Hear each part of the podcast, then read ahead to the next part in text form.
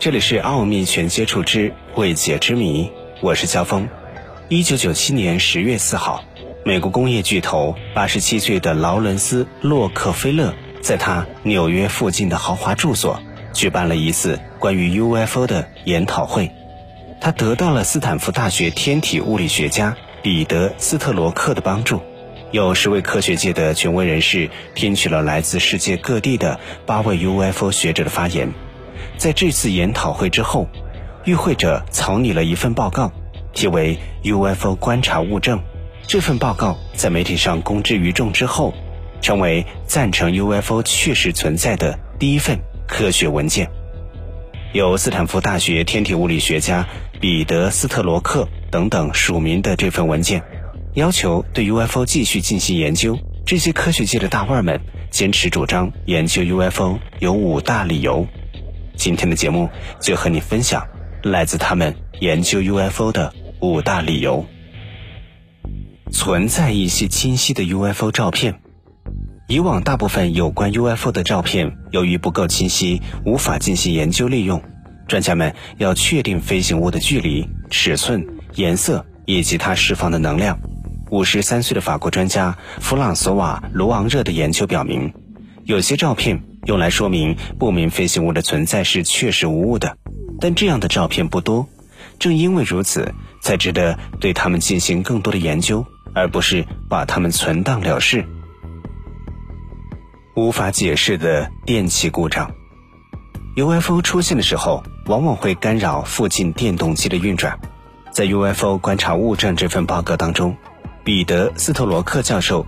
举出了这类事件多达四百四十一起，在每起事件当中，所有当事人都声称在见到 UFO 的同时，他们的汽车的照明线路也发生了故障。在这类似事件当中，美国警察路易斯·德尔加多在一九九二年三月二十号的遭遇有很强的说服力。事情发生在佛罗里达州海恩斯城。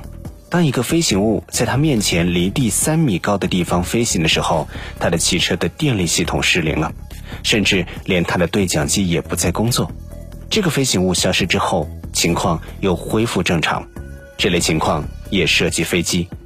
在美国，据统计，关于飞机驾驶员遭遇不明飞行物、飞机电力系统被干扰的事例多达一百二十起。一九七七年三月。一架往返旧金山与波士顿的联合航空公司的航班的驾驶员，突然发现飞机的自动驾驶仪改变了航向。这时，他看到了空中有一个奇异的发光物体掠过，只能用存在着一个非常强大的磁场来解释这种干扰。除了一场核爆炸之外，目前还没有任何已知的东西能够产生如此强大的磁场。雷达捕捉到目标。空中警戒系统发现 UFO 的事例同样令人不安，尽管这类情况并不多见，一般只有先进的军用雷达发现过不明飞行物。从1969年以来，美国空中指挥系统一直不愿意公布这些事例，以免公众了解和怀疑美国军队的空中监视能力。在法国，军人和科学家在共同研究不明飞行物。1994年1月28号。